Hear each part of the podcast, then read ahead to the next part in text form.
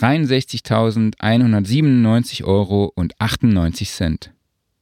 Was bekommt man dafür?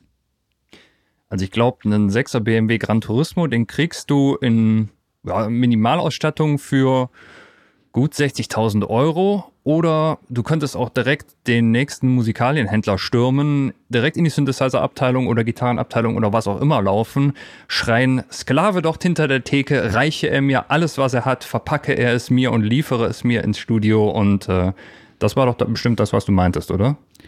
Ja, das. Oder man kauft, kauft sich einfach den neuen Mac Pro in Vollausstattung.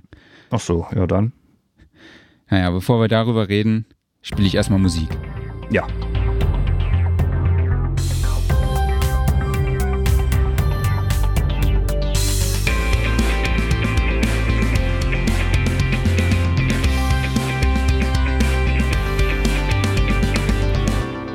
Sound and Recording Wochenrückblick, Ausgabe 5.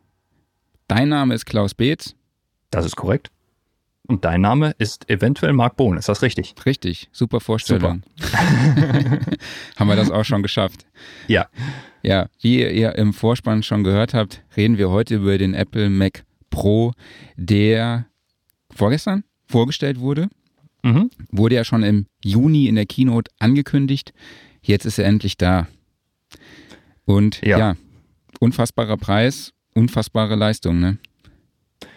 Würde ich auch so sagen. Also, ähm, ja, es geht los tatsächlich bei rund 6.500 Euro. Das ist die Minimalausstattung. Und ähm, ich, ich habe ein bisschen mit mir gerungen, aber ich muss tatsächlich sagen, ich finde ihn noch nicht mal zu teuer für den Preis. Für 6.500, ne?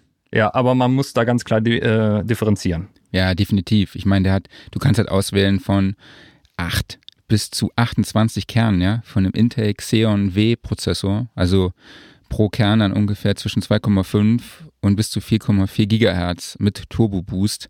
Da gibt es verschiedene Varianten. Ähm, aber ich finde jetzt auch erstmal das Äußere. Ich dachte erstmal, ich konnte so ein bisschen Kartoffelpuffer machen. Ne? Also sieht schon so ein bisschen aus wie so eine Küchenreibe. Ja, also die Idee prinzipiell, sich an das alte Tower-Design so ein bisschen anzulehnen, was ja die Käsereibe war, die Idee finde ich prinzipiell gar nicht schlecht, wobei ich sagen muss, persönlich fand ich den alten schöner. Ja, das, das sehe ich auch so. Wobei, wenn man mal reinguckt, das sieht schon, schon sehr modern, schlicht und aufgeräumt aus. Ja, das fand von, ich schon. Ja, von innen sieht der super aus. Also kannst du nicht sagen. Stellst den einfach offen hin, ne? Ja, würde ich auch so machen.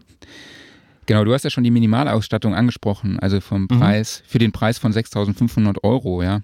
Mhm. Und dafür bekommt man dann halt einen 8-Core Intel Xeon W-Prozessor.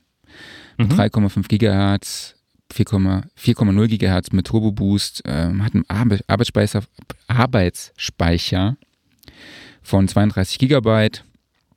Ja, eine Grafikkarte mit 8 GB Arbeitsspeicher, eine SSD mit 256, eine Magic Mouse 2 ist sogar dabei und ein wow. Magic Keyboard mit Ziffernblock, ja, und das kriegt man mhm. dann halt für 6500 Euro. Und wenn man aber dann halt auch guckt, was da mit dem Teil einfach möglich ist, das ist schon, wie weit es da nach oben geht. Also die Vollausstattung hat irgendwie 2,5 Gigahertz Prozessoren und 28 Kerne, ja, bis mhm. zu 4,4 Gigahertz äh, bei Turbo Boost. Und ich meine, das muss man mir vorstellen, ein Arbeitsspeicher von 1,5 Terabyte. Alter. Das ist, das ist eine Menge. Also ähm, lass uns noch mal kurz einen Schritt zurückgehen. Also ähm, wie gesagt, ich, ich finde ihn noch nicht mal zu teuer in der Grundausstattung. Aber, jetzt das große Aber, ähm, ich finde, die Ausstattung ist nicht optimal.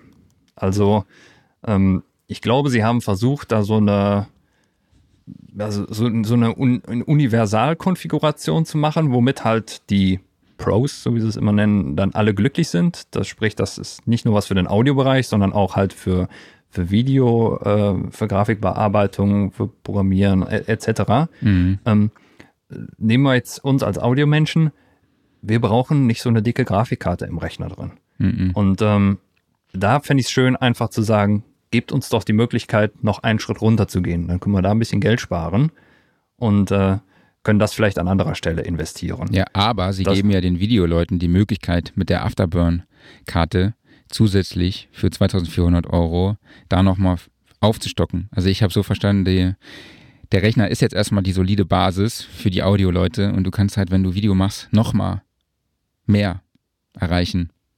Also nochmal eine höhere Leistung. Genau, richtig. Aber ähm, im, im Audiobereich bräuchte ich halt keine Radeon Pro 580X. Also äh, im Endeffekt reicht mir da das, was es, was es als Onboard-Grafik auf dem Prozessor gibt. Auf dem Xeon ist leider keine Grafik drauf, das haben nur die Core-Prozessoren. Von daher müssen sie okay. eine Grafikkarte einbauen. Aber ähm, es gibt halt, äh, gut, äh, ich sag schon AMD, äh, ähm, Apple verbaut halt nur AMD-Produkte äh, in Sachen Grafikkarten, keine Nvidias. Ähm, aber trotzdem, auch da gibt es ja Sachen für unter 100 Euro. Und äh, klar, man muss natürlich gucken, wo will man hin mit der Kiste. Und da sollen ja auch Premium-Komponenten rein. Dennoch, äh, glaube ich, gäbe es da eine schöne Option zu sagen, einfach, mhm. hier ist die kleinere Grafikkarte, mit der sind auch die Audioleute noch glücklich, aber sie sparen ein bisschen Geld, was man dann eventuell zum Beispiel in eine größere Platte stecken kann, weil 256 GB SSD-Speicher standardmäßig finde ich albern, muss ich sagen. Also ich finde, das müssten mindestens 512 sein oder standardmäßig sogar ein Terabyte, weil mit 256 GB Speicher, da ist macOS drauf und vielleicht noch deine DAW und dann ist die Platte voll. Ja, wobei man ja halt auch noch sieht, dass bei Apple keine Grenzen nach oben sind, ja. Ich meine, Richtig. kannst sogar eine 4 Terabyte Platte reinbauen, SSD, ja. Und die ja. 8 Terabyte soll bald kommen, ja. Also die soll definitiv bald verfügbar sein, ja. Das ist schon, schon, ist schon echt krass. Und wenn man mal halt jetzt hier guckt, ähm, es gibt natürlich auch wieder den Mac Pro Konfigurator. Mhm. Dann sieht man zuerst mal, wenn man auf die Seite geht, es gibt einen Tower und es gibt auch einen Rack. Also beziehungsweise die Rack-Version kommt bald. Ja. Die Tower-Version kostet in der Standardkonfiguration ja, 6500, die Rack-Version 7200, ja. Mhm. Ähm, klickt man dann auf Konfigurieren, dann sieht man erstmal, dass man da sehr, sehr viel anpassen kann. ja. Also Prozessor geht wenn jetzt zum Beispiel, du bist jetzt standardmäßig bei 3,5 GHz, 8 Core, hast äh, bei Turbo Boost hast du 4,0, okay. Mhm. Dann kannst du bis zu 8400 Euro mehr bezahlen für einen 28 Kern, 2,5 GHz Prozessor, bei Turbo mhm. Boost 4,4. Das ist schon krass. Ja. Und Richtig. geht von 1200 über 2400, 7200. Ich will euch jetzt nicht alle Varianten da äh, aufzählen, aber ich finde es schon krass. So, also 8400 Euro für ein Prozessor-Upgrade ist schon ein bisschen Kohle, ja. Ist halt eine Workstation-CPU, also Preis ist sicherlich gerechtfertigt. Ähm, auch hier muss ich sagen, wieder die Einschränkung, ähm, diese ganzen Cores, das nützt einem auch nur dann was, wenn die Software das komplett unterstützt. Mhm. Und äh, das muss einmal das Betriebssystem tun, das wird macOS tun. Ähm, und Logic sicherlich auch, weil sie es darauf angepasst haben. Aber ob alle anderen DAWs mit so vielen Cores umgehen können, das weiß ich nicht. Und mhm. da sollte man sich, bevor man jetzt komplett eskaliert und die größte CPU nimmt, ähm, erstmal schlau machen. Nachher unterstützt die, äh, die DAW vielleicht nur, sag halt mal, die Hälfte der Cores. Und äh, dann hat man da nicht mehr so viel von. Dann gibt es ja auch noch das Catalina-Problem, nenne ich es mal. Dann gibt es das Catalina-Problem. Genau, beim Arbeitsspeicher sieht es halt genauso aus. Du hast 32, 48, 96, 192, bla bla und dann am Schluss 768 kriegst du für 12.000. Ach, mhm. was mir jetzt gerade erst auffällt, auffällt, ist natürlich DDR4 und 1,5 Terabyte soll wohl auch bald kommen. Ja, du brauchst dafür die größte CPU. Genau, dann kannst du das reinsetzen. 30.000 Euro. Ja. Alter. Mhm. Ich glaube, die haben ich ja hab in unserer Kalkulation noch gar nicht drin, ne? Äh, das weiß ich doch, müsste eigentlich. Müsste? Ähm, ich habe die aktuellen Rahmenpreise gerade nicht vor Augen. Also ähm, äh, weißt du, ob es momentan eigentlich bei Apple möglich ist, kann man noch eigene RAMs einfach reinsetzen oder? Also wenn ich jetzt einfach sage, ich nehme die 32 Gigabyte Version und dann kaufe ich mir selber ein paar RAM-Bausteine und setze die da rein. Ja, ich glaube, du ist verlierst dann die Garantie, ne? Oder? Wie war das nochmal? Ah nee, das war beim das MacBook. Ist das ist eine gute Frage. Also eigentlich ist der Tower ja dafür da, dass man da drin rumschraubt. Und äh, ja, ich wette, dann der, ist man. Sieht der so zugänglich aus? Von aus? Also ich sehe jetzt nicht irgendwie, dass man da großartig. Aber das, das wäre tatsächlich Doch, was, was wir noch nachliefern müssten. Ja, das weiß ich ist auf jeden Fall zugänglich. gar nicht. Ich weiß halt nur nicht, wie man da eingeschränkt ist. Also da kann man, wenn das alles noch so funktioniert, wie es mal funktioniert hat, ähm, dann kann man sicherlich eine ganze Menge Geld sparen, indem man selber mhm. Komponenten da reinsetzt. Und natürlich äh, gesetzt den Fall, dass Apple einem da keine äh, Knüppel zwischen die Beine schmeißt. Mhm. Ja, bei den Grafikkarten kann man auch zwischen ja, ein Upgrade fahren von 2880 bis 12.000 960 Euro und hat dann halt eine ja, Radeon Pro Vega 2 Duo mit jeweils zwei mal 32 Gigabyte. Das ist ja schon. Für Videobearbeitung und Rendering sicherlich eine feine Sache, ja. für Audio nicht. Genau, Speicherplatz hatten wir schon angesprochen, geht bis zu 4 Terabyte, die dann 1700 mehr kosten. 8 Terabyte ist dann bald verfügbar. Über den mhm. Preis wurde jetzt noch nichts gesagt. Die Afterburn-Karte haben wir schon angesprochen, 2400 Euro. Genau, brauchen wir auch nicht. Genau, dann gibt es noch irgendwie noch einen zus zusätzlichen Ständer. oh, nee, Quatsch, einen Standfuß. Die Rollen, die, die Rollen. Rollen, ganz, ganz wichtig. Ja. Wir, äh, man kann da vier Rollen drunter setzen und die kosten 480 Euro. Also Schön. da muss ich tatsächlich sagen, da hört es auf. Ähm, da tut es auch das Rollbrett aus dem Baumarkt äh, für einen Zehner. Da hört's Sieht vielleicht nicht ganz auf. so schön aus, aber äh, hat die gleiche Funktion. Da hört es dann bei dir erst auf, ja? Ja. okay, gut, alles klar. Ja, also bei den meisten anderen Sachen kann ich mich ja tatsächlich noch irgendwie mit dem Preis anfreunden. Insofern, dass man halt sagt, okay, es ist halt, man zahlt bei jeder Komponente den Apple-Preis ein bisschen drauf, aber es sind ja hochwertige Sachen drin. Ja. Und äh, ja, aber äh, ganz ehrlich, Rollen für 480 Euro. Es sind vier Rollen. Also, nee. Okay. Haben wir das geklärt. Dazu gibt es genau. dann noch Final Cut Pro X und Logic Pro X und am Schluss wären wir dann halt bei, wie gesagt, diesen 63.127 Euro und 98 Cent. Was man jetzt halt schon Apple zugute heißen muss, der Versand ist kostenlos, ne? Ja, und die Rücksendung auch. Ja. Wenn man dann doch merkt, ja, nee, vielleicht brauche ich doch nicht so eine Riesenkiste. Ja, also da ist Kundenbetreuung doch schon hohe Priorität. Ja. Ähm, ich finde, was man auch noch erwähnen muss, ist, äh, also sie, ähm, sie feiern das Teil natürlich auch ein bisschen so, als ob das jetzt ja, wie eine, gerade eine neue Revolution auf dem Computermarkt ist, halt das leistungsfähigste System und so weiter und so fort. Das ist halt eine Workstation. Also ähm, die Komponenten da drin, das ist jetzt nichts, was neu erfunden wurde, sondern ähm, entsprechende Workstation-Boards gibt es halt auch für, für PCs. Da kannst du genau die gleichen Prozessoren reinsetzen, teilweise auch zwei von denen. Da kannst du bis zu zwei Terabyte RAM reinbauen. Also das gibt es alles schon. Das ist mhm. nichts Neues. Wie viel das dann kostet, ist eine andere Frage.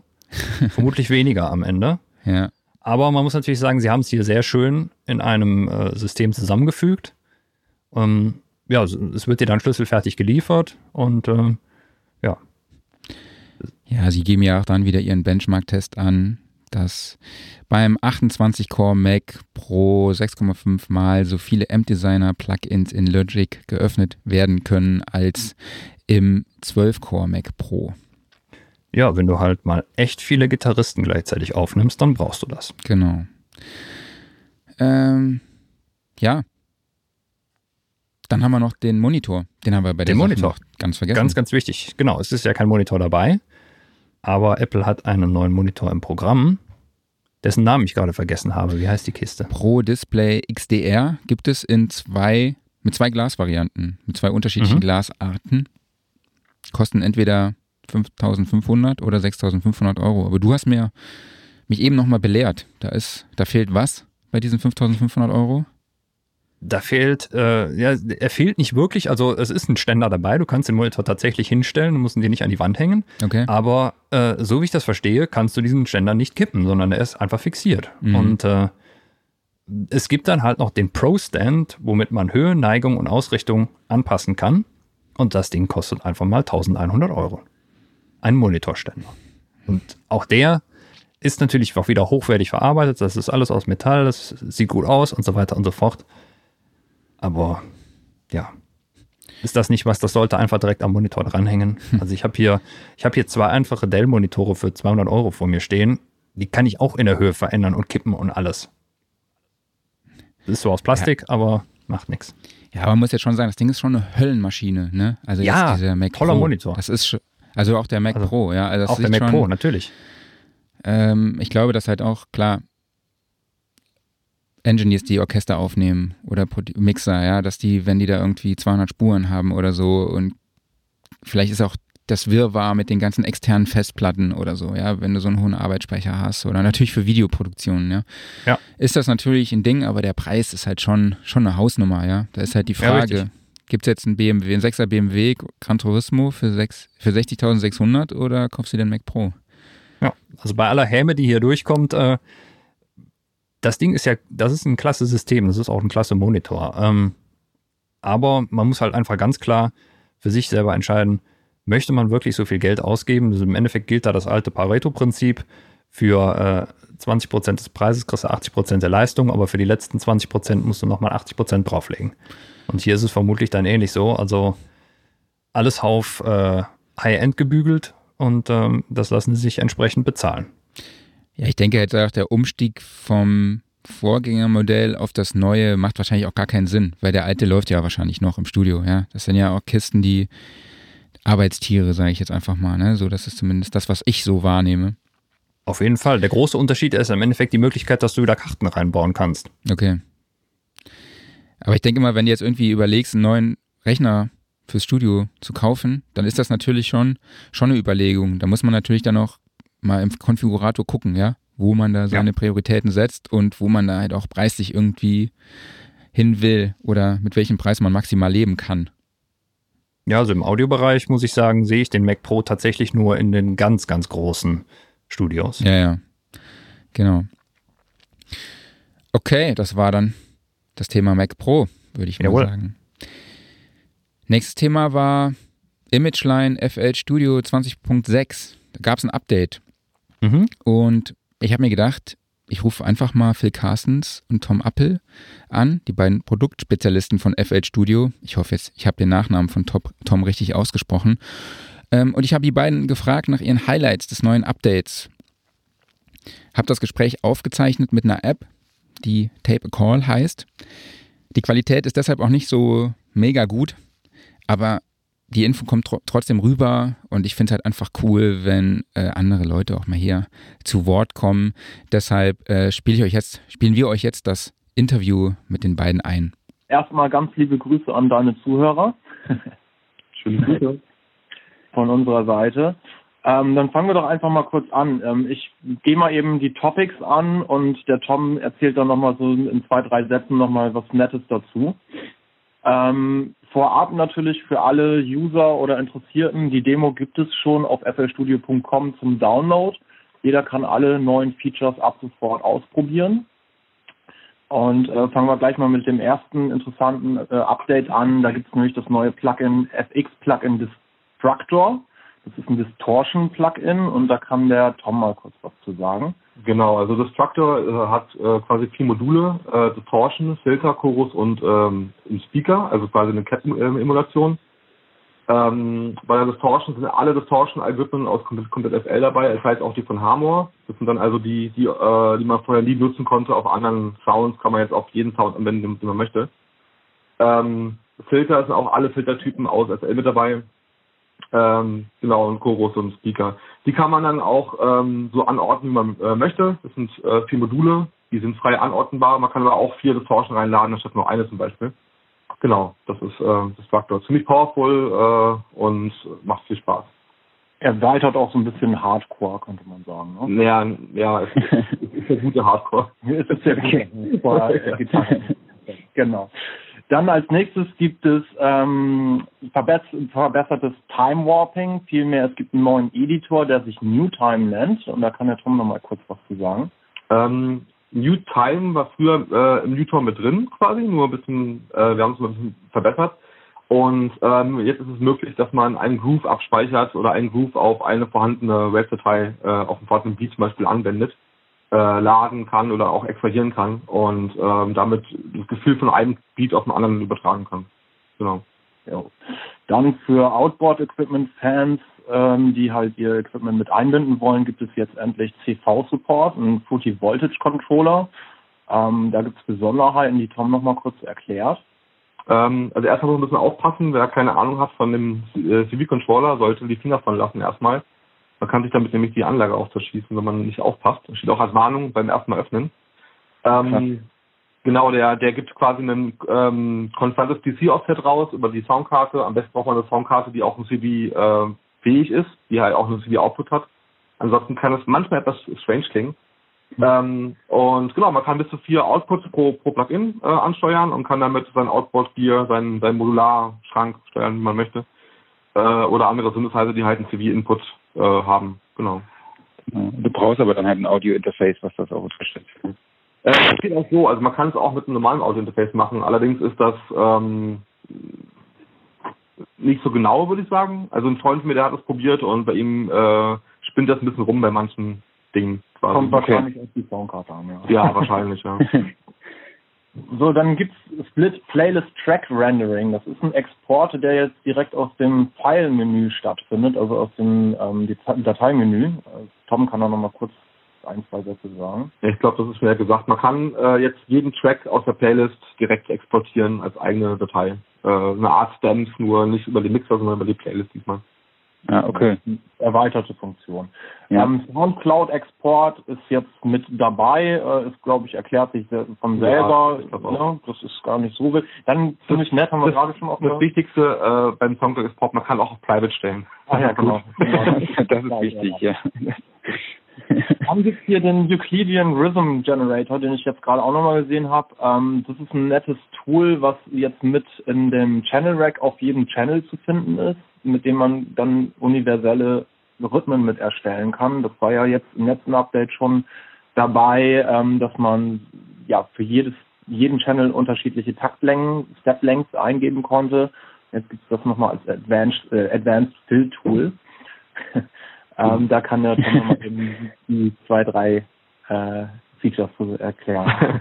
ähm, genau, es gibt drei verschiedene Modis. Es gibt den, ähm, den Manual Mode, den Full Every Mode und den Euclidean Mode. Äh, der Manual ist, man hat, man hat einen Kreis vor sich mit ähm, Steps, äh, mit einer Anzahl an Steps, die man selber einstellen kann. In meinem Fall habe ich gerade 34. Und man kann bei, bei Manual äh, die Steps an- ausschalten mit der Maus. Bei Full Every kann man dann sagen, in welchem Intervall Noten generiert werden sollen. Das heißt also, es ist in dem Fall zum Beispiel jede vier. Das heißt also, jede, jeder vierte Step bekommt eine Note. Ähm, und bei, bei Euclidean wird nicht jeder vierte ähm, ähm, belegt, wenn du vier auswählst. Es, es werden vier komplett in den ganzen Kreis äh, äh, ähm, gezeichnet und die werden aufgeteilt nach einem ähm, Algorithmus. Das heißt also, wenn man jetzt ähm, irgendeine ungerade Zahl nimmt, dann hat man nicht überall mal den denselben Platz zwischen, sondern manchmal zwei, manchmal drei, manchmal zwei, manchmal drei. Ähm, aber es ist so, so gerade wie möglich aufgeteilt in dem Euclidean Mode. Damit kann man halt ziemlich gut äh, sehr abgefahrene Rhythmen erstellen, die man, auf die man selber nicht kommen würde. Äh, viel Polyrhythmen und genau, ja. Cool. Genau, und jetzt eigentlich noch ein Bombenfeature, was ja schon immer nachgefragt wurde, das ist das MIDI, äh, interne MIDI-Recording.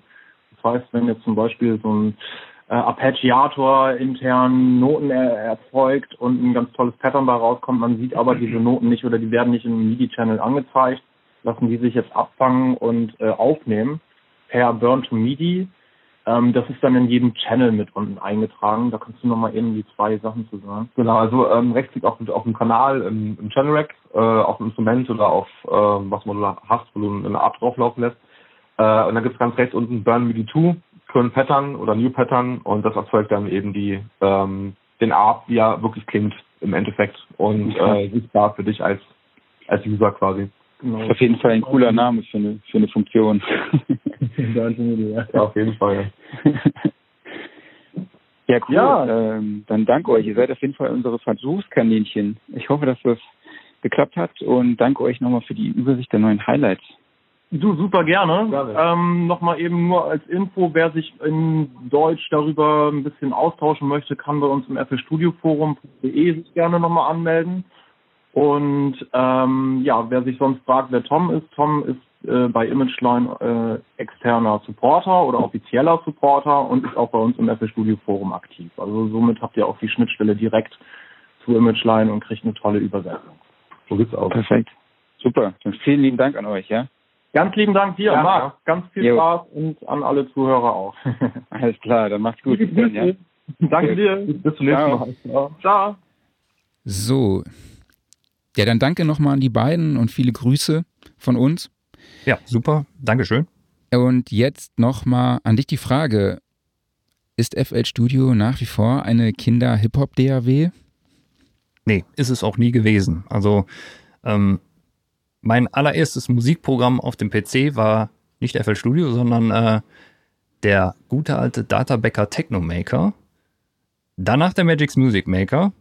Und dann kam tatsächlich Fruity Loops, wie es damals noch hieß, ähm, was mir in irgendeiner zufälligen Version auf der Festplatte gelandet ist. Das war Version 2.5 2.6, 2.7, irgendwie sowas in der Region. Mhm. Und äh, ich fand, ähm, Fruity Loops bzw. FL Studio war damals schon absolut keine Kinder-DAW, sondern ein super professionelles Programm, hatte aber eine andere Zielgruppe. Also es ist ja kein DAW im Sinne von äh, Cubase oder, äh, oder Logic oder Pro Tools oder sowas, wo groß Audio-Recording drin betrieben wurde, ähm, sondern es, es, war im Endeffekt, ähm, eigentlich kann man sagen, äh, es basierte auf einem Drumcomputer, einem Step-Sequencer mhm. und hat das super clever und wunderbar bedienbar umgesetzt. Und das gleiche Prinzip gilt bis heute und sie haben das immer weiter ausgebaut. Und natürlich ist bis heute da so viel mehr möglich drin. Ähm, nee, also muss ich dir ganz klar widersprechen, das war nie ein Kinderprogramm und ist es heute erst recht nicht. Genau, aber dadurch, dass es halt wirklich eher wie ein Drum-Synthesizer aufgebaut war und ein Step-Sequencer, war es halt auch tatsächlich nichts für mich. Ja? Also für mich als Band-Gitarrist, der immer irgendwie aufnehmen wollte, also seine Gitarre aufnehmen wollte, dann die Drums dazu und wie man das halt so macht, sage ich jetzt mal.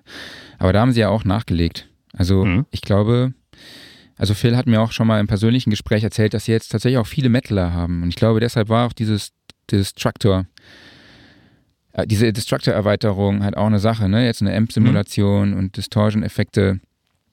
Ähm, die, haben, die beiden haben ja auch die neue Time Warping Editor-Funktion angesprochen. Und was ich halt auch wirklich sehe, sie gehen halt auch innovative Wege, ja. Also ja. jetzt mit dem mit der CV-Ansteuerung von modularen Synthesizer, ja, die tatsächlich auch mit ja. jedem Interface funktioniert, aber klar, da hat Tom ja auch gesagt, muss man aufpassen. Mhm. Ähm, ja, also finde ich auch eine coole Sache, definitiv. Und auch so Sachen wie ein Soundcloud-Export oder man kann ja auch dort ein Video erstellen. Ob man das grafisch jetzt irgendwie geil findet oder so, ist eine andere Sache. Ja, aber sie versuchen da schon echt wirklich auf die Zielgruppe einzugehen und neue Zielgruppen auch zu gewinnen und öffnen sich halt jetzt auch anderen Genres. Also das ist schon, die entwickeln also sich sagen, auf jeden Fall gut. Ich finde es richtig, richtig cooles Programm und äh, man darf natürlich eine Sache bei denen nicht vergessen und zwar, ähm, sie haben ja diese, diese Lifetime-Upgrade-Policy da drin. Mhm. Das heißt, du kaufst das Ding einmal und du kriegst dein Leben lang alle Updates. Kostenlos. Ja. Und äh, ja, wer macht das sonst?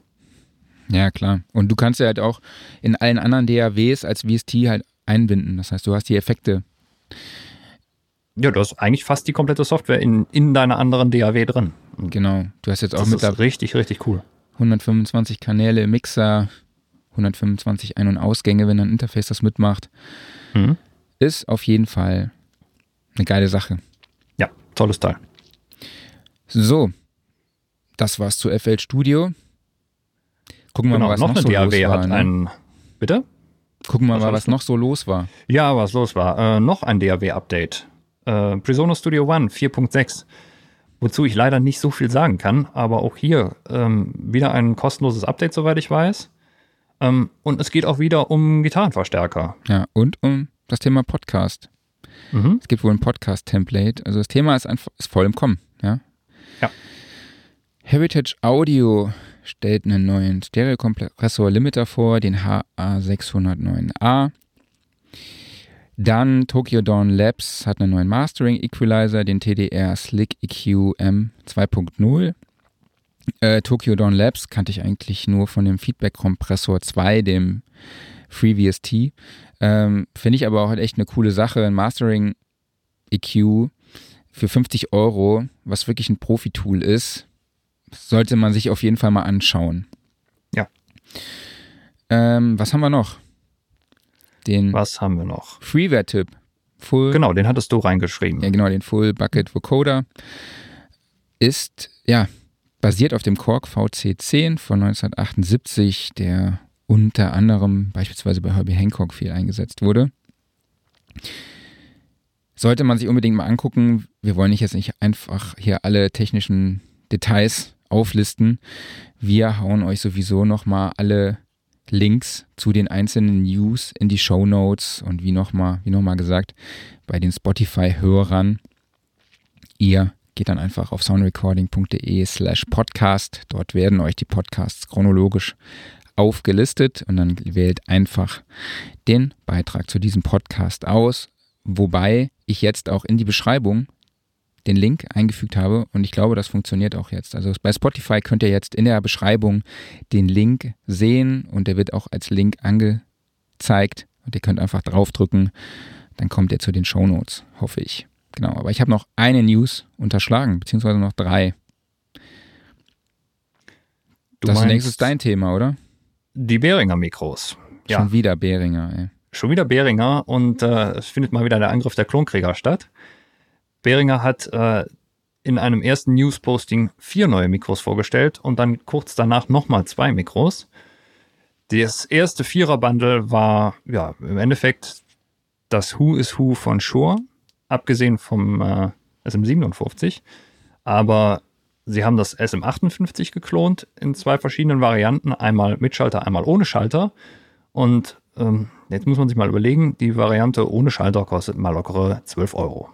So, und äh, ja, bei den Synthesizern hat man ja gemerkt, die können echt gut klonen und die können sehr günstig klonen und das funktioniert irgendwie auch alles. Und jetzt ist natürlich die Überlegung, wie groß ist der Unterschied zwischen einem echten, echten SM58 und dem Klon für 12 Euro. Ähm, ich bin sehr gespannt, muss ich sagen. Und ähm, dann gibt es noch, äh, äh, Sie haben hier etwas, äh, also die beiden Varianten heißen SL84C und SL85S. Dann gibt es noch die Variante SB78A, das ist ein Kondensatormikro, da sind wir bei 39 Euro für Live-Anwendungen. Mein persönliches Highlight, das BA85A für 25 Euro. Das basiert auf dem Beta 58, also im Endeffekt so der große Bruder des SM58, ähm, dem mir auch immer noch mal deutlich besser gefallen hat. Einfach weil er äh, runder und offener klingt, er hat mehr Output, ähm, ist ein tolles Mikro und wenn sie das schaffen, wirklich überzeugend zu klonen, ähm, dann würde ich mir auf jeden Fall eins hier hinlegen. Aber ja, ich, ich traue ihnen da zumindest viel zu wie sie es bei den Synthesizern bewiesen haben. Und dann haben sie halt später nachgelegt. Dann kam einmal das BA19A, das ist ein Grenzflächenmikro, auch äh, eine Shure-Kopie. Und dann haben sie nochmal den Hersteller gewechselt und das B906 rausgebracht, ein Mikrofon, was besonders zur Instrumentenabnahme gedacht ist. Also, und der Name erinnert mich an. Oh, was? Genau, also ich, hier, hier neben mir steht tatsächlich an einem Gitarrenamp ein E906 von ja, einer gewissen Firma namens Sennheiser. Mhm. Ich glaube, wir wissen, wo der Hase langläuft. Ja, Preise standen da, glaube ich, noch nicht fest, aber ich vermute, die dürften sich in ähnlichen Regionen einpendeln. Ja, ich habe mir ein Poly D zum Antesten bestellt. Ah, super. Und ein Pro One. Und ein Vesp. Ja, und äh, wenn du das Ganze jetzt in äh, Mac Pros umrechnen würdest, wie viele würdest du davon da jeweils kriegen? Keinen. ich dachte eher, wenn du das Budget für einen Mac Pro hast. Ähm, ach so. Ach wie viele Behringer Synthesizer kriegst du dafür? Ich dachte jetzt umgekehrt. Oh, ich sag mal, ich kenne die Preise von den Dingern überhaupt gar nicht auswendig. Also ich dachte mal, für also 1000 glaub, da kriegst du drei, 120. Ja, also ich glaube, die drei, die du gerade aufgezählt hast, da müsstest du so bei Pi mal Daumen 800 Euro liegen oder sowas. Ja. ja. Viele. Mhm. Schon wieder über den Mac Pro abgezogen. Ja. Ist trotzdem ein geiles Teil. Also wir ja. wollen ja nicht, dass wir hier, machen hier kein Markenbashing. Ne? Wir finden das natürlich geil. Wir hätten natürlich auch alle gerne einen, aber zumindest ich. Aber klar, für den Preis, da, macht das, da, müssen, da machen wir es jetzt einfach drüber lustig die ganze Zeit. So, Punkt. Ja.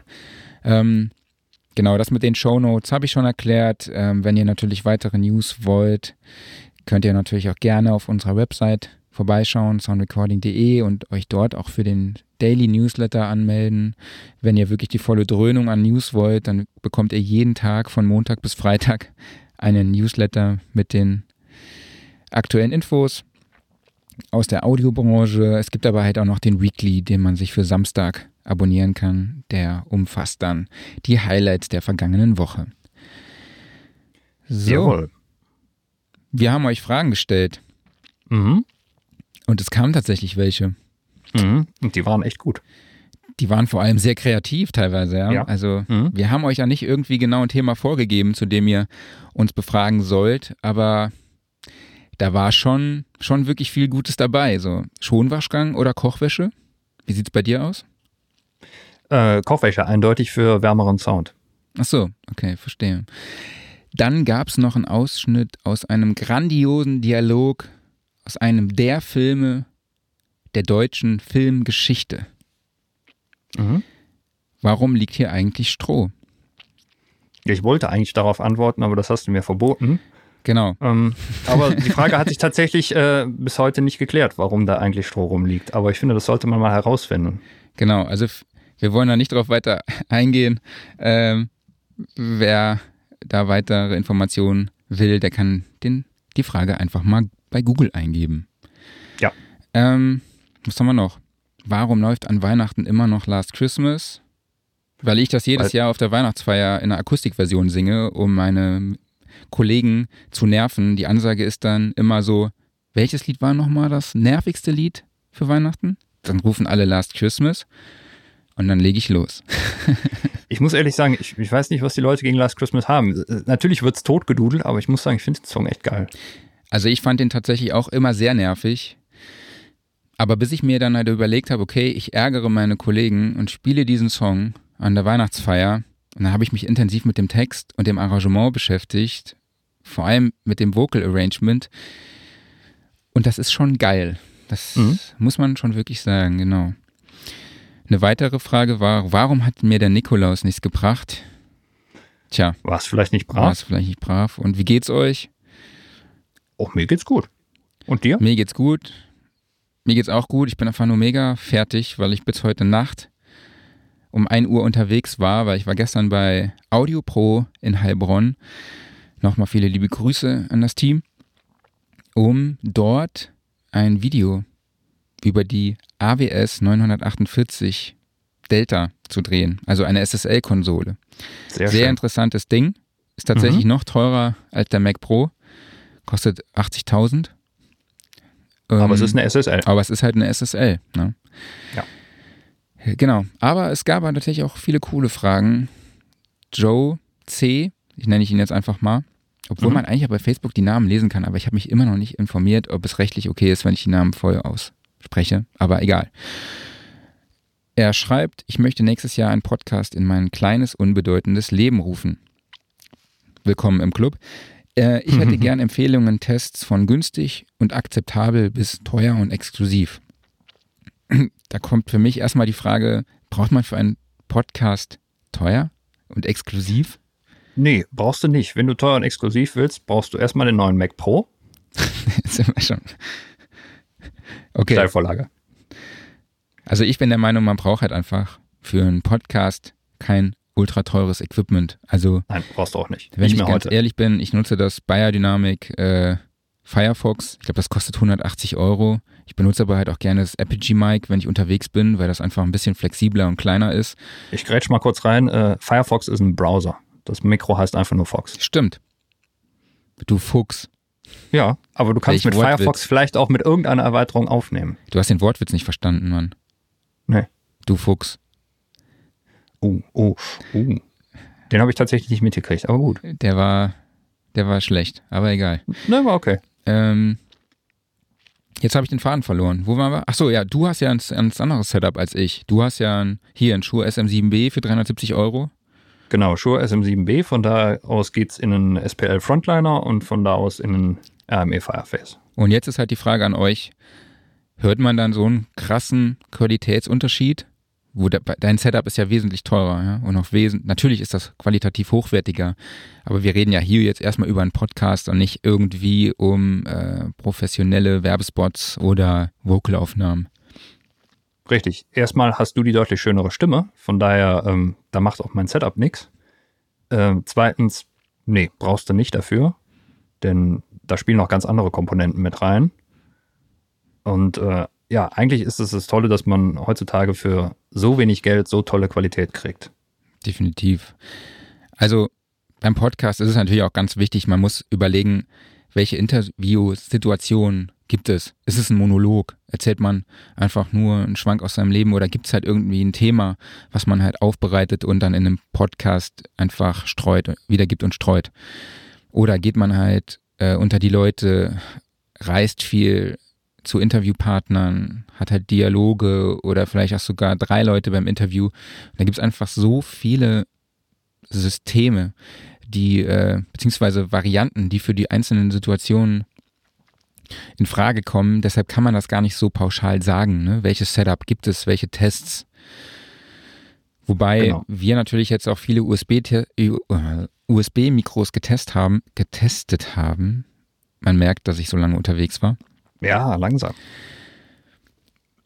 Wo wir dann halt auch zur nächsten Frage kommen von Clara Meyer, die, mhm. jetzt habe ich den Namen ausgesprochen, okay, ich mache das einfach individuell. Sie fragt, ich würde gerne etwas professioneller Gesang und Sprache aufnehmen. Welches Gesangsmikrofon mit USB-Anschluss ist dafür am besten geeignet?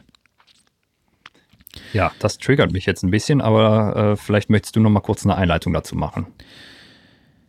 Ja, also ich kann einfach nur sagen, ich habe halt zwölf USB-Mikrofone miteinander verglichen und mir angeschaut. Ähm, ich habe dann halt hier zum Beispiel das Sennheiser MK4 Digital USB-Großmembran-Kondensatormikrofon, wo wir bei 373 Euro liegen. Dann gibt es noch das Apogee Hype Mic für 399 Euro. Es gibt aber halt auch so Varianten wie das Biodynamic Fox, nicht Firefox, für 180 Euro. Bevor wir aber auf die Mikros eingehen, wollen wir auch noch so ein bisschen mal über die Vor- und Nachteile nochmal quatschen, ne? Genau, eben deshalb, weil ähm, sie sprach da jetzt von etwas professioneller Gesang aufnehmen. Und damit möchte ich jetzt nicht sagen, dass man mit einem USB-Mikrofon nicht professionell aufnehmen kann, ganz im Gegenteil. Aber die Frage ist halt, wo fängt da die Professionalität an? Also, hm. äh, wenn es einfach darum geht, eine gute Aufnahme machen, fertig, ähm, dafür ist ein USB-Mikrofon super. Aber das hat einfach gewisse Einschränkungen, die es mit sich bringt. Und ähm, denen sollte man sich bewusst sein, wenn man damit leben kann, dann sind das tolle Teile. Aber ähm, ich habe erstmal beim ähm, USB-Mikrofon das Problem, ich gehe mit dem Mikrofon in den Rechner rein und das war's. Also ähm, ich muss mir erstmal überlegen, wie verstärkt sich das Mikro eigentlich vor? Passiert das alles automatisch im Mikro? Muss ich das irgendwie über eine Software im Rechner schieben? Habe ich vielleicht ein kleines Poti am Mikro selber dran? Wie mache ich das? Also die Möglichkeit, dass du einen, einen richtigen Vorverstärker davor hast, der entweder selber einen gewissen Eigenklang hat oder der sich bequem bedienen lässt, alles, das fällt hier weg. Genauso wie die Möglichkeit, dass du in die Signalkette verschiedene andere Geräte einschleifst, sei es ein Kompressor, ein EQ und so weiter und so fort. Auch das fällt alles weg. Muss man dann also nachher hard äh, softwareseitig machen, prinzipiell auch in Ordnung ist, aber dessen muss man sich bewusst sein. Ähm, was tatsächlich ich noch so am problematischsten finde, ist ähm, ein bisschen die Treibergeschichte. Ähm, das ist eher vielleicht noch ein Windows-Problem, denn äh, die meisten USB-Mikrofone, soweit ich weiß, die melden sich einfach als so ein universelles Audiogerät an. Und das irgendwie in die DAW zu kriegen, ist teilweise tricky, weil entweder haben sie gar keinen ASIO-Treiber dabei und eine DAW hätte gerne in der Regel einen ASIO-Treiber. Oder wenn sie einen dabei haben, dann kann man den wiederum nicht in Kombination mit dem eigenen Audio-Interface darin verwenden. Dann muss man eventuell über ASI for All die Dinger zusammenmergen, was auch nicht immer so super mhm. funktioniert. Also da gibt es sehr viele Stolperfallen und äh, das muss man sich einfach überlegen, was möchte ich machen. Wenn es einfach nur darum geht, irgendwie in der Software mal ganz kurz was aufzunehmen oder sowas, alles toll, alles super. Im DAW-Zusammenhang hm, sehe ich kritisch, muss ich sagen. So, ich grätsch jetzt direkt mal rein und komme zu meiner Trivia der Woche. Ja, mach. Howard Jones hat auf seinem Album drei Songs mit dem Hype Mic aufgenommen von Apogee. Der und das Apogee Hype Mic hat einen integrierten Kompressor und einen integrierten mhm. Vorverstärker. So, und jetzt kommst du. Ja, jetzt komme ich. Und da ist natürlich dann ein richtiger Vorteil von USB-Mikrofonen, wenn man sich eben mit so Sachen wie Vorverstärkern und Kompressoren und sowas gar nicht auseinandersetzen will, sondern man möchte einfach nur einen guten Sound haben, und dann hat sich da jemand hingesetzt und sich Gedanken gemacht, sodass das einigermaßen gut alles automatisiert funktioniert. Dann ist das natürlich ein geiles Gesamtpaket.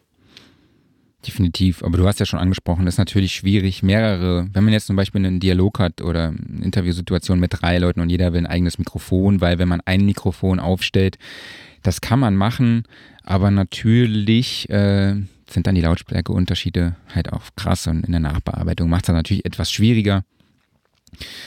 Lange Rede, kurzer Sinn. Bei Mac kann man das natürlich machen mhm. mit dieser Audio-MIDI-Funktion in den Systemeinstellungen, mhm. beziehungsweise Audio-MIDI-Einstellungen. Es gibt auch diese Soundflower, diese Soundflower-Software, mit der man halt Audiosignale in die, durch die einzelnen DAWs routen kann. Ach Quatsch, einzelne Softwares, die man gerade aufhat. Zum Beispiel mhm. von Skype in Pro Tools, von Pro Tools in Logic und dann auch nochmal aus Logic irgendwie äh, aus einem Ausgang raus. Also da gibt's, kann man, glaube ich, bis zu 64 Kanäle irgendwie routen. Und bei Mac kann man eben mehrere USB-Mikrofone deshalb anschließen, muss halt nur in den Audio-MIDI-Einstellungen die beiden oder die eben mehrere dann halt auch als ein Interface deklarieren und dann muss man das natürlich in seiner Playback-Engine oder in seinem IO-Setup halt auch nochmal einstellen von der DAW. Dann kann es da losgehen. Aber da gebe ich dir auch recht, das ist tatsächlich auch kompliziert und würde ich dem Laien tatsächlich jetzt auch nicht unbedingt empfehlen. Also, mhm. genau. Was haben wir also noch? Das hat alles seine Vor- und Nachteile. Genau, es gibt natürlich auch dann eine USB-C, äh, USB-Schlacht, ja. Also man braucht natürlich dann auch Adapter, wenn du einen Mac hast, brauchst du erstmal einen USB-C-Adapter auf mehrere USB 3.0, ähm, ach Quatsch, nicht USB 3.0, wie heißt der nochmal, der USB-A-Stecker. Mhm. Dann, ja, gibt es natürlich auch andere Systeme wie den Feed Recorder H6 oder so, wo du dann externe Mikros anschließt. Also wie gesagt, das haben wir eben schon. Es gibt, es gibt einfach so viele Systeme. Von Yellowtech gibt es ein ultra cooles Teil. Das IXM Podcaster kostet 900 Euro, ist halt eigentlich nur ein, äh, ist ein Mikrofon, hat aber ein externen Speicher, beziehungsweise, nee, hat es nicht.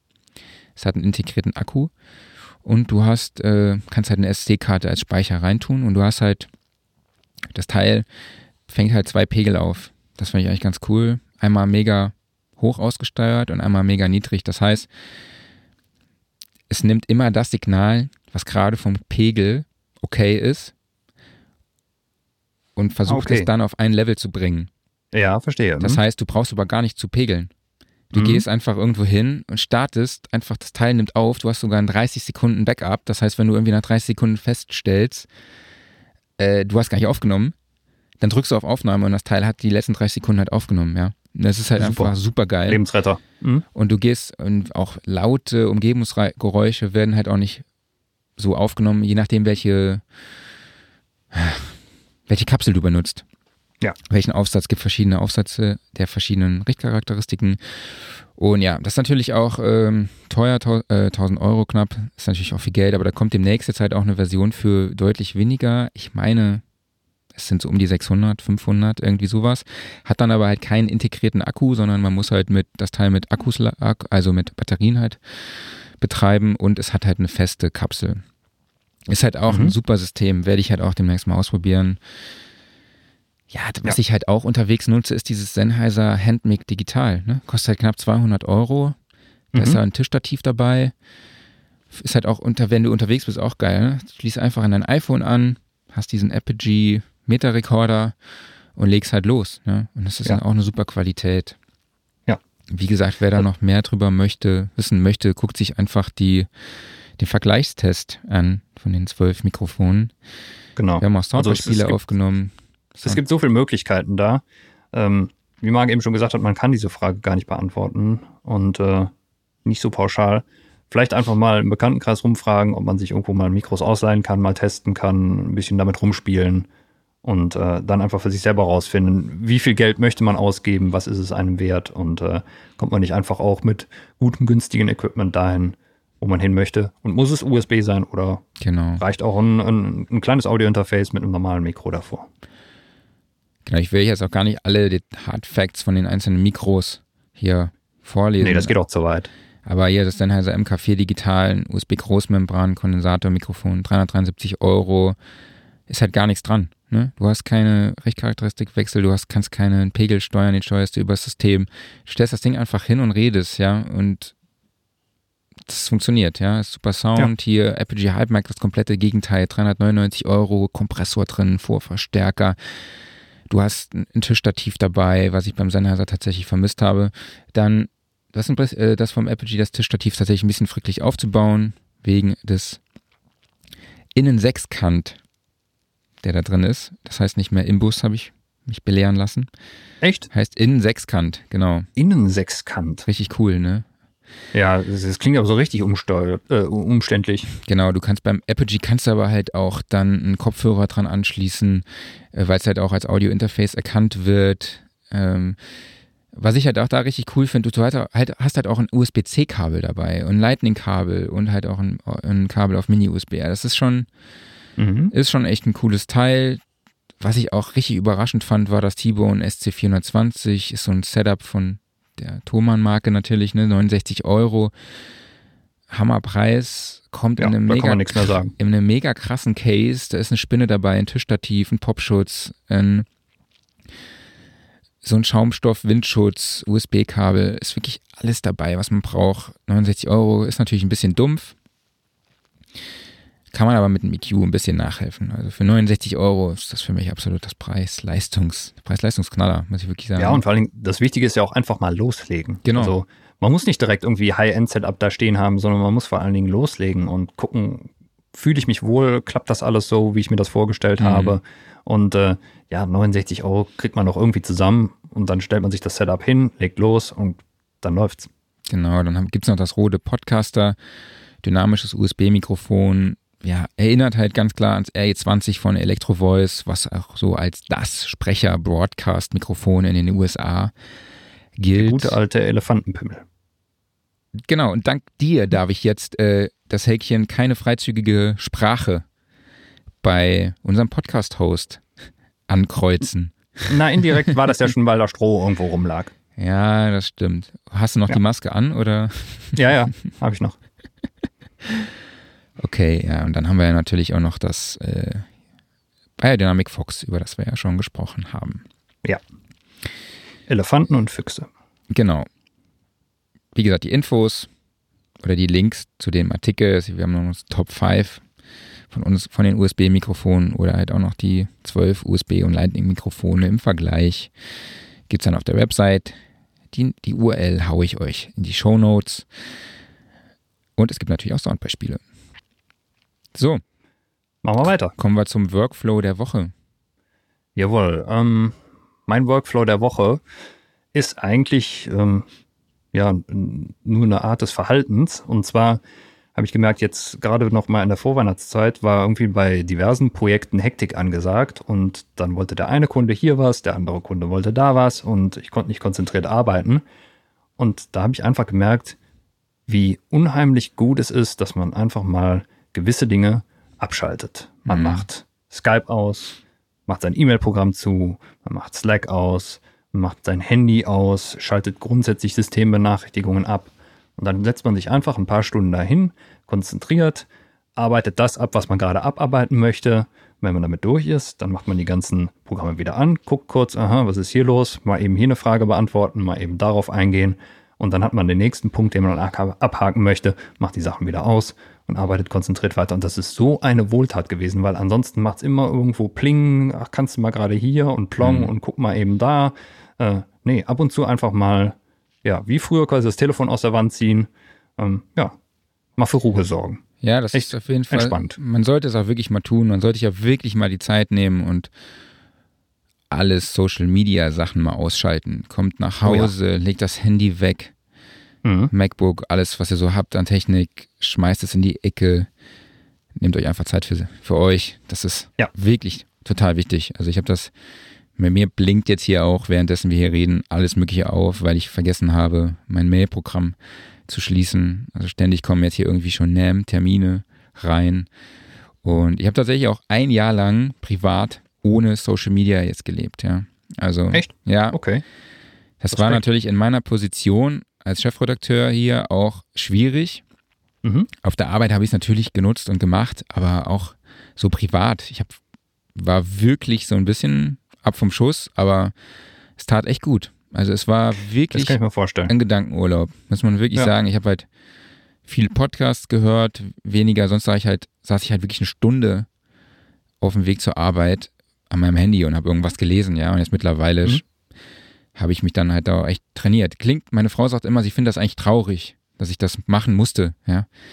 Aber ja, ich scheinbar leben wir so in der Welt, in der man das ja, wirklich mal so. bewusst machen muss, ne? bewusst mal drauf achten muss. Also es gab dann diese, diese Bildschirmzeit bei beim iPhone kam dann irgendwann auf und ich war einfach so erschrocken von, mhm. meiner, von meiner Bildschirmzeit, dass ich mir halt wirklich eine Grenze gesetzt habe und das halt wirklich auch ein Jahr lang durchgezogen habe. Und jetzt bin ich auch nicht mehr so, dass ich dem so extrem verfallen bin, sondern orientiere mich schon noch so an dem, an der Zeit, aber bin jetzt nicht mehr so mega krass. Sehr cool. Dabei, meine Frau fand das ja ein bisschen, ein bisschen sehr strange, als ich dann mhm. gesagt habe, dass sie bitte meinen Bildschirmschoner anmachen soll beim iPhone, beziehungsweise den Monitor aus mhm. schwarz stellen soll, als wir dann irgendwo in Urlaub hingefahren sind, weil ich nicht wollte, dass das Navi dann die Bildschirmzeit zählt. War vielleicht ja, doch ein bisschen zu intensiv, aber okay. Ja, aber trotzdem. Ich, ich finde es gut. Also äh, ich bin da nicht so extrem gewesen. Ich habe nur Facebook für eine lange Zeit abgeschafft und äh, ich habe mich zwar nicht gelöscht, sondern halt einfach nur nichts gemacht da. Bin jetzt auch mittlerweile wieder da unterwegs, aber auch nur sehr reduziert und habe da auch viel aussortiert und äh, will das jetzt alles ein bisschen bewusster machen. Mhm. Definitiv eine gute Sache. Ja. Kommen wir zum Aufreger Zu der Woche. Workflow. Nee, dein Workflow der Woche, den haben wir noch. Ach ja, ich dachte, den überspringen wir jetzt, weil wir schon so weit in der Zeit sind. Aber Ach, ja, wir haben noch ein bisschen. Highlight.app sollte man sich angucken, ist ein Tool, mit dem man Audiodateien transkribieren kann. Ich nutze es zum Beispiel, um sogenannte Audiogramme von unserem Podcast zu erstellen. Das heißt, ich nehme das Icon, also eine JPEG-Datei, die wir immer als Anteaser für unseren Podcast nehmen, ähm, lade das dort hoch, lade einen Teil der Audiospur raus, also ich kopiere mir dann irgendwie so eine Minute raus mit einer spannenden Stelle, lade diese Audiodatei dann auch in dieses, ja, in dieses Webportal hoch.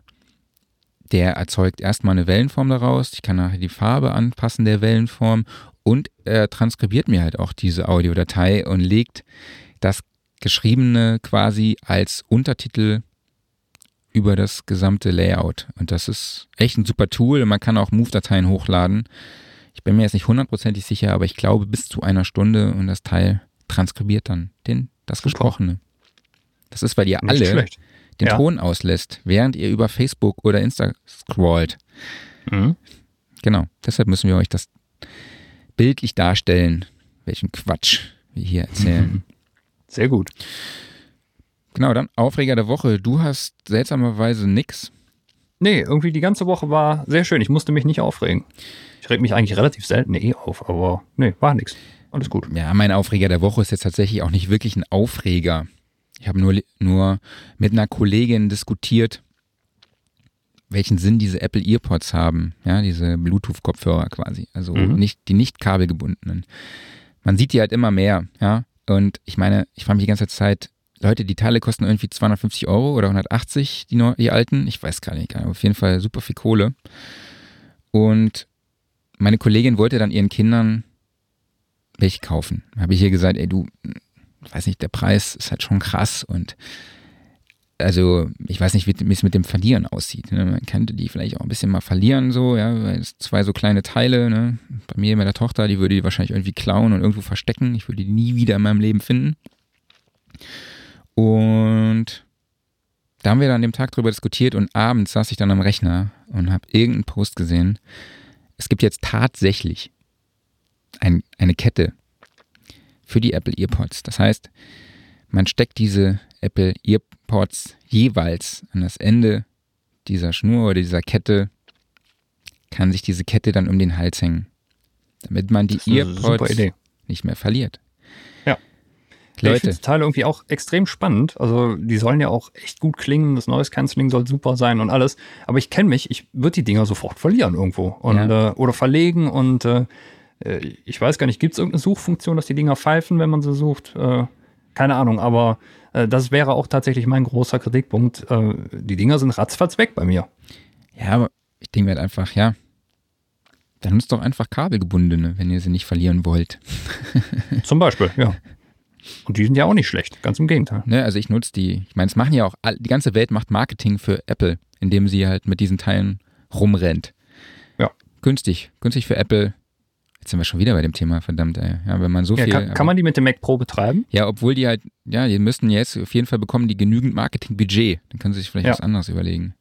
Ja, nee, wie ist denn das? Also äh, der Mac Pro hat doch bestimmt irgendwie Bluetooth und dann kann man die, die Earpods dafür benutzen, oder? definitiv.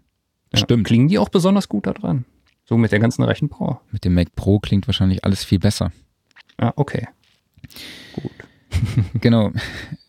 Oder vielleicht hat auch er nur genug Rechenleistung, um sie dann zu finden, wenn äh, sie mal verloren gehen. Wahrscheinlich. Also ich bin wirklich Mac-User durch und durch. Ne? Also nur noch mal mhm. kurz hier zur Erinnerung. iPad, iPhone, MacBook Pro. Wir wollen hier kein Markenbashing machen. Nö. Ich bin zwar Windows-PC-User, aber ich habe auch ein, ein iPhone und ein iPad. So. Jetzt haben wir euch noch Fragen gestellt. Ein paar haben wir ja eben schon beantwortet. Aber wir haben ja noch ein Gewinnspiel am Laufen. Wir haben uns jetzt mal ein paar Fragen rausgesucht. Nochmal vielen lieben Dank für die ganzen Fragen und für das positive Feedback. Es ja, kamen sogar geil. Fragen per E-Mail rein von jemandem, der die letzte Ausgabe überhaupt gar nicht gehört hat. Das heißt, er wusste überhaupt gar nicht, dass es ein Gewinnspiel gibt. Das fand ich schon mal sehr cool. Also vielen Perfekt. lieben Dank an Josua. Mhm. Jetzt haben wir hier eine Frage von Stefan A. Mhm. Wie passe ich meine Vocal-Lautstärke an, ohne jedes Mal durch den Kompressor zu jagen? Also ich hoffe, er nicht er jagt durch den Kompressor. Aber du kommst jetzt wieder mit deinem Podcast der israelischen Plugin-Schmiede. Mhm. Ja, Behringer hatten wir schon, dann müssen wir auch Waves erwähnen. Ähm, Waves hat ein Plugin, das im Endeffekt dir das abnimmt. Ähm, ja, was du machen musst, ist tatsächlich das Volume ähm, automatisieren. Also du gehst dann nachher äh, nach deiner Aufnahme hin und äh, machst entweder eine Volume-Automation mit deinem normalen Fader oder ähm, du schneidest dein Audio in kleine Stücke und machst halt für jeden Audioclip nochmal eine Gain-Anpassung. Also du gehst händisch hin und regelst die Lautstärke permanent nach und da gibt es von Waves auch ein Plugin, was dir das abnimmt. Das ist der Vocal Rider. Ähm, der simuliert eigentlich einen, einen Fader, der sich dann permanent auf und zurück bewegt und er kann sogar auch Automationsdaten schreiben. Genau. Nächste Frage. Andreas V. Ist es möglich, nur mit den Stock-Plugins in Cubase Pro 10 eine professionelle Musikproduktion zu realisieren? Ich glaube, mit dem Thema könnte man eigentlich eine komplette Episode füllen. Ja, kannst du. Ähm, sollten wir vielleicht auch irgendwann mal machen und um die Frage zu beantworten, ja, kein Problem, kannst du machen. Wir haben mittlerweile ein dermaßen hohes Level an Qualität erreicht und vor allen Dingen auch, es ist eigentlich alles dabei, was man braucht. Also ja, du brauchst eigentlich nichts zusätzlich. Was ich, du dann noch zusätzlich brauchst, sind dann ganz spezielle Sachen. Ich glaube aber trotzdem, dass man irgendwann, also ich gebe dir komplett recht, sehe ich genauso, mhm. aber ich glaube trotzdem, dass man, um klangliche Unterschiede zu schaffen, irgendwann schon an seine Grenzen stößt und auf was anderes zurückgreifen sollte. Ja, um irgendwie ja eine gewisse Abwechslung in seinen Mixen hinzubekommen. Oder siehst du das anders?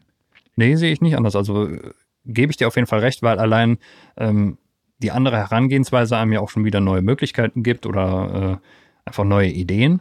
Aber wenn man wirklich sagt, okay, mein Budget ist beschränkt und ich möchte trotzdem auf einem äh, hohen Level arbeiten, ähm, dann kommt man damit extrem weit. Also damit kannst du professionell produzieren. Und äh, es hat natürlich auch einen Vorteil, wenn man sich beschränkt, weil dadurch lernt man halt sein eigenes Equipment, in dem Fall halt die DAW mit ihren Plugins, richtig gut kennen und kann da das Maximale rausholen. Guter Punkt, guter Punkt auf jeden Fall. Was ich, genau, du hast ja schon angesprochen, es gibt halt auch einfach so viele Tools, die einem das Leben leichter machen. Ne? Du hast ja auch schon dieses, ja. mal wieder dieses Wave-Style angesprochen. Ja. Ähm, aber auch das so braucht Sachen man nicht, wie, aber es ist schön. So ne? Sachen wie Vogue Align oder sowas, ja. ja. Was ist ja, aber gibt es ja alles mittlerweile auch in Steinberg, ne? In Cubase ist ja auch sowas drin. Äh, genau.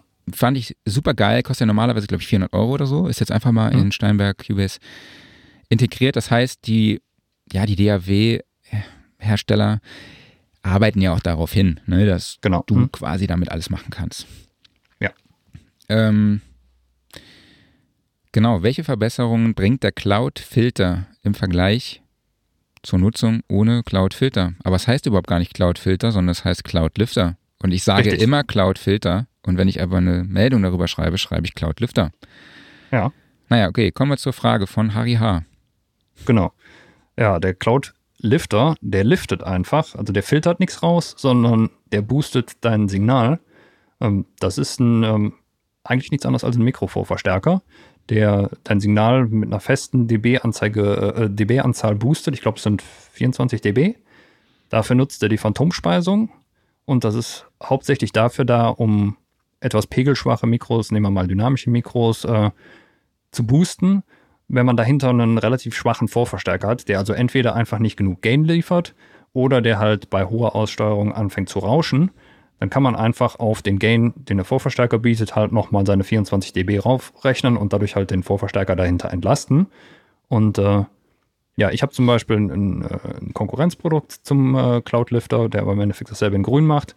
Und äh, das benutze ich auch teilweise mal hier an dem SM7B, wenn ich es jetzt gerade nicht an dem äh, großen Vorverstärker dranhängen habe, weil dann teilweise einfach die Vorverstärkung nicht reicht, weil dieses Mikro hat halt einen unheimlich geringen Output. Und das ist halt so ein, ein echt nützliches Tool für ja gerade dynamische Mikros, teilweise glaube ich auch Bändchenmikros. Ähm, aber es geht halt die Phantomspeisung dann flöten, ähm, was bei Bändchenmikros teilweise halt gut ist, um sie zu schützen einfach. Ähm, Im dynamischen Mikro wäre das relativ egal.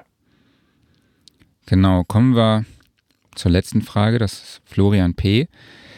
Lohnt es sich aus eurer Sicht heutzutage noch, selbst Instrumente, Drums, etc. zu samplen, wenn man einzigartige Sounds haben möchte? Oder findet man in irgendeiner obskuren Bibliothek schon was Passendes? Das ist doch genau dein Ding, oder? Das ist genau mein Ding und die Frage kann ich mit Ja und Ja beantworten. Also ja, du findest in irgendeiner obskuren Bibliothek schon was Passendes, weil es gibt so viel. Ähm, aber vielleicht hast du einfach Bock, selber was zu machen. Und es kann auch immer halt niemand in deinen Kopf reingucken. Also vielleicht gibt es tatsächlich diesen einen Sound nicht. Und äh, Vielleicht kommst du aber auch bei der Aufnahme und der Entwicklung des Sounds wieder auf ganz neue Ideen und es entstehen wieder komplett neue Szenarien. Also ja, es lohnt sich immer, selber Sachen aufzunehmen, selber Sachen zu samplen und zu verwenden. Es lohnt sich aber auch mal einfach, äh, sei es gute alte Sample-CDs oder Splice oder was weiß ich nicht was, einfach mal durchzustöbern, ähm, weil man da auf ganz kreative Ideen kommt, einfach halt dadurch, dass man in Dinge reinhört. Also beides ja. Genau, es ist auch einfach, wie es, ja, es ist auch einfach bei allem so. Es gibt ja. eigentlich nicht das Schwarz oder Weiß. Ne? Es gibt Richtig. immer irgendwie was dazwischen. Genau. So, jetzt haben wir schon super viel gelabert mal wieder. Wir hatten auch eine verdammt gute Überleitung nach dem Interview mhm. mit den beiden FL Studio Produktspezialisten. Man hat überhaupt gar nicht gemerkt, Nein. dass das gestellt war, dass wir das nachhinein gut. Das war phänomenal, großartige Leistung von uns. Mhm. Hätten wir noch mal ein bisschen mit mehr Emotionen und mehr Begeisterung machen sollen, aber egal, ja. wir lassen es jetzt einfach so. Es soll ja authentisch sein. Genau. Wir kommen jetzt zum Gewinnspiel. Wir haben ja gesagt, wir prämieren die besten sechs Fragen. Wer mitgezählt hat, hat festgestellt, dass es auch sechs waren, weil wir verlosen ja ein Apogee Hype Mic, ein Cloud Lifter CL1 mhm. und einen Nausonic Isolator sowie drei digitale Sound and Recording Ausgaben. Wer jetzt ausschaltet oder abschaltet, verpasst übrigens das neue Gewinnspiel, was es in der nächsten Woche gibt. Und das ist auch nochmal sehr, sehr attraktiv, sage ich jetzt mal. Oh ja. Damit die Auslosung jetzt aber nicht so lange dauert, ich habe mir hier alle Namen auf Zettel geschrieben. Und ich mache das, ich bin jetzt einfach selber die Losfee. Ich weiß nicht, ob das äh, nach dem deutschen Gewinnspielrecht rechtens ist, aber ich mache es jetzt einfach. Ich, ihr müsst mir ja. einfach vertrauen.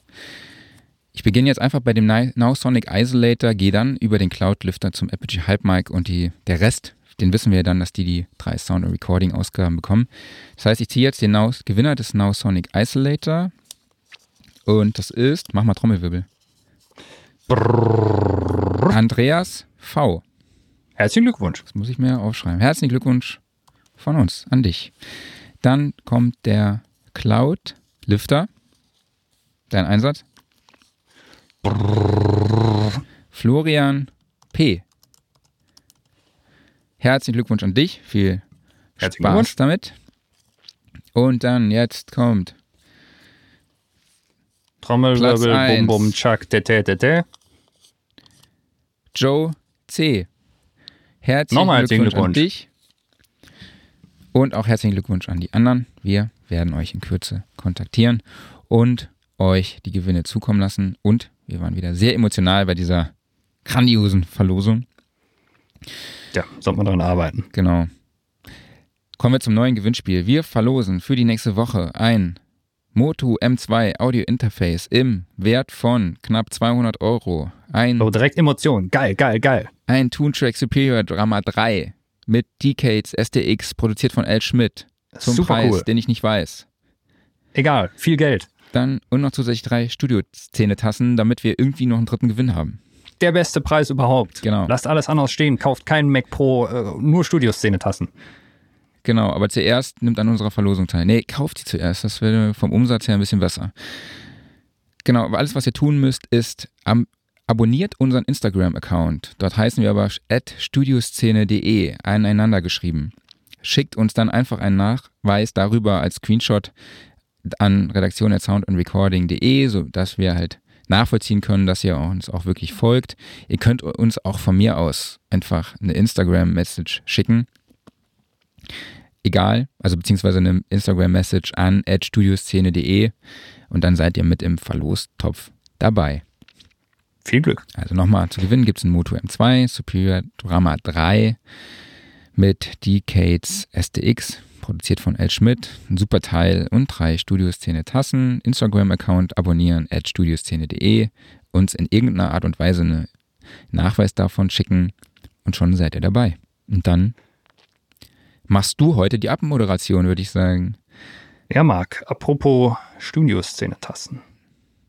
Ich habe meine Studioszene-Tasse bekommen. Was? Echt? Du hast sie mir zugeschickt, ja, und ich habe sie auch schon eingeweiht. Ist ein schönes Teil. Sehr geil. Sehr, Sehr cool, geil. ja.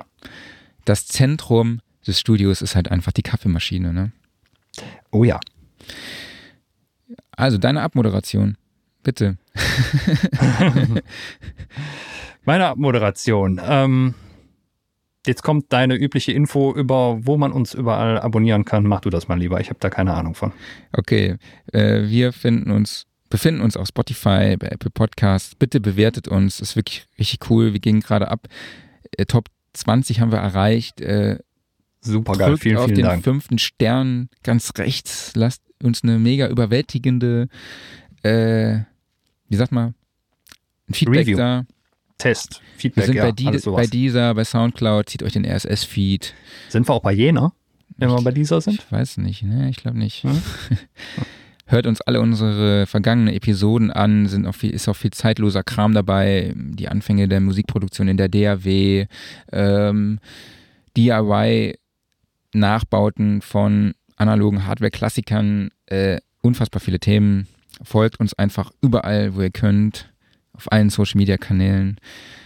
Äh, teilt uns einfach überall, erzählt jedem von uns und schreibt uns Feedback und Fragen an. Auf allen möglichen Plattformen, die ihr euch so vorstellen könnt. Unglaublich. Unfassbar. Sensationelle Abmoderation mal wieder. Das war's dann von uns. Vielen lieben mhm. Dank an euch fürs Zuhören. Ja, Dankeschön. Mein Name ist Marc Bohn. Mein Name ist Klaus Beetz und ich habe keinen Mac Pro. Und wir hören uns nächste Woche wieder. Vielen Dank. Bis macht's gut. Dann macht's gut. Ciao. Tschüss.